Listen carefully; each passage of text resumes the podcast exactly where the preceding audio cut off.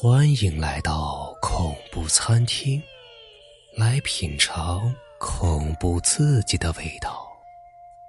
本节目由喜马拉雅独家播出。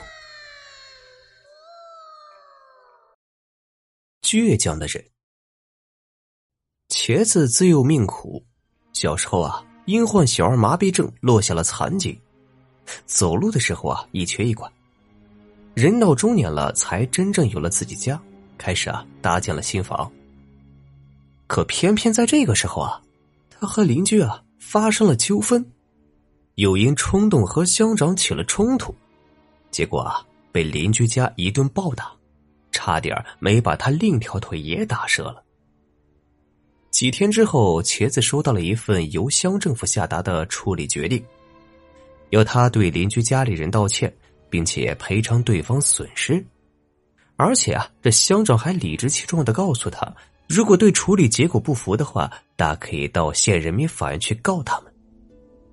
得知茄子困难处境的小牛，虽然只是他的一个同乡，但是由于小牛为人爱打抱不平，而且还懂得一些法律常识，于是啊，他让茄子出具了一份全权委托书。委托自己作为茄子的代理人，与乡政府打起了官司来。小牛为了替茄子讨一个说法，不依不挠。可惜经过法院的一审、二审之后，他们竟然以失败告终。于是啊，小牛开始带着茄子来到北京上访。得知此事之后啊，乡政府立即派人将小牛和茄子抓了回来，还把两人分别关进了不同的精神病院里。茄子吃不住那苦啊，终于答应不再上访，才被释放出来。但是倔强的小牛怎么也不肯低头，他始终不相信这个世界上竟然如此不讲道理的事情。结果呀，小牛被医生鉴定为偏执性精神障碍。从此啊，小牛的噩梦就开始了。医院开始持续给他注射一些针剂。每次打完针之后啊，他的血压都会瞬间升高到两百，脑袋也开始变得是昏昏沉沉，整个人是精神恍惚，还真的犹如精神病一般。除了打针，小牛还被捆绑过四十八次，遭受过电针治疗五十四次。小牛的家人和茄子四处寻找他，却始终毫无所获。直到有一次啊，他们在电视上看到一段特别的节目。那是有关过去的主持人杨晨晨在精神病院的生活，竟然被茄子瞟见，同样被关在那所精神病院的小牛。小牛站在窗户背后，扑向门窗，那张绝望的面孔让茄子瞬间意识到，原来小牛到现在还被关在精神病院里受罪呢。茄子感到十分难过，毕竟别人为了他的事情才受这样的磨难。他决定这一次啊，无论如何也要靠自己的力量去为小牛讨一个说法。抱着一线希望，茄子悄悄找人带自己写了材料，然后又悄悄来到了县检察院去申诉。接材料的人是一个胖胖的中年妇女，她通常只负责收下别人送来的材料，做好记录后存档。但是茄子递过来的材料起初没有装进信封。他一边提醒茄子要买个信封装上，但一边又一眼瞟向对方材料上标题中居然有自己弟弟的名字，顿时啊是吃了一惊，但是表面上却不动声色。趁着茄子再次过来交材料离开后，中年大妈悄悄的拆开了信封，将茄子材料拿出来看了看，然后再重新装进去放好了。紧接着。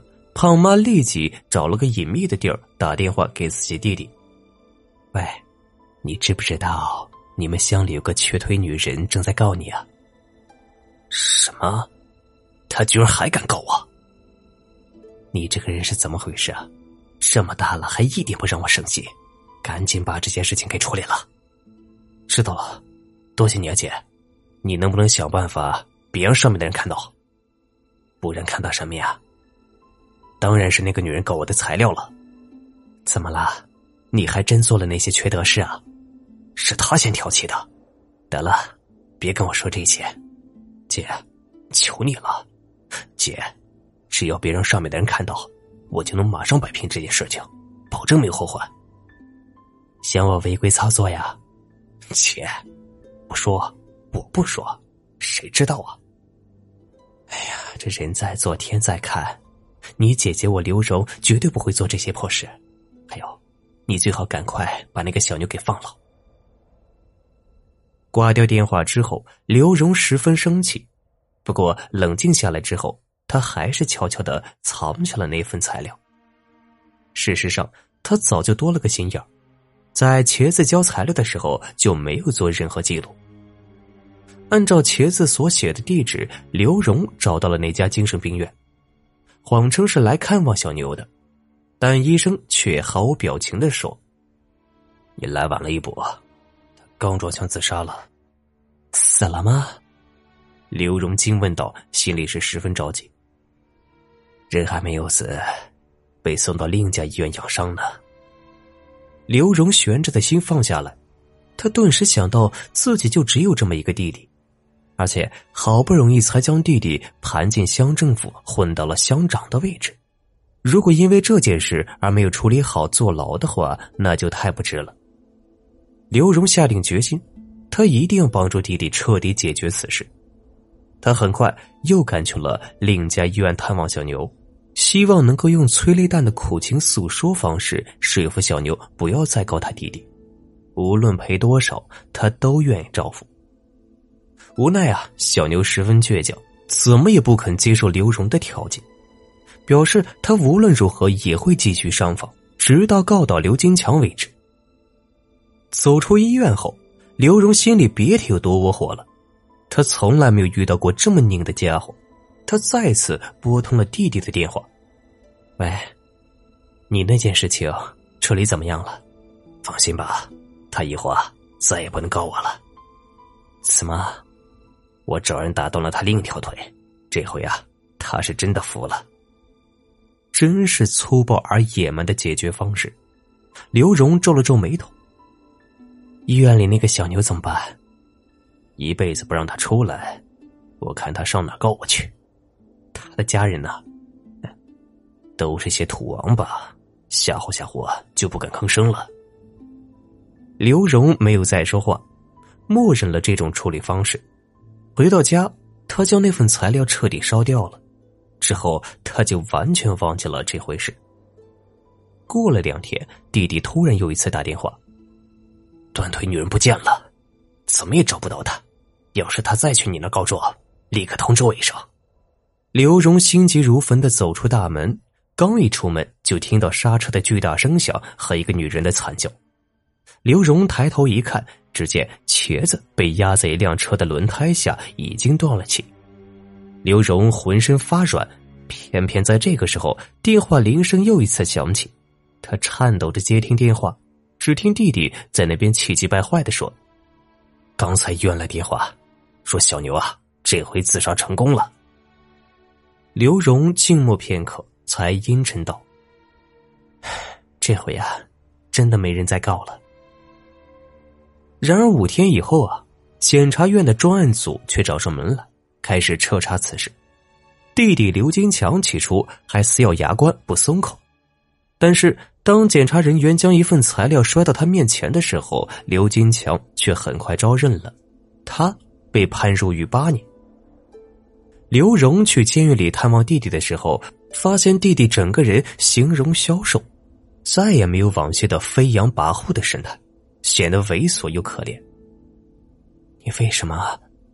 刘荣欲言又止，他想问弟弟为什么会突然改口承认。却无法在这样的环境里开口，但是弟弟已经懂了，语气啊带着哭腔：“姐，是小牛，小牛，对，小牛告了我。是他以前交上去的材料吗？不是的，是他在医院自杀死的第三天那份材料，才由他上交上面去的。你，你说什么呀？真的是他呀。”我看了那份材料，上面全是照片呐，全是他在精神病院里被整的照片，还有我给医院交钱的照片，他自杀的时候的照片，还有他在那份材料上按写手印的照片呢。刘荣还想再问，但时间已经到了。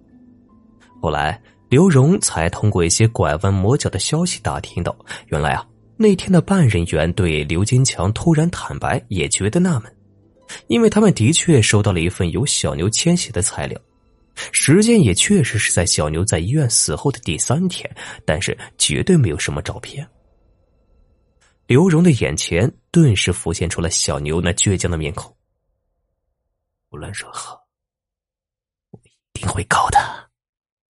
最终，他还是用他的生命实践了这条倔强的宣言。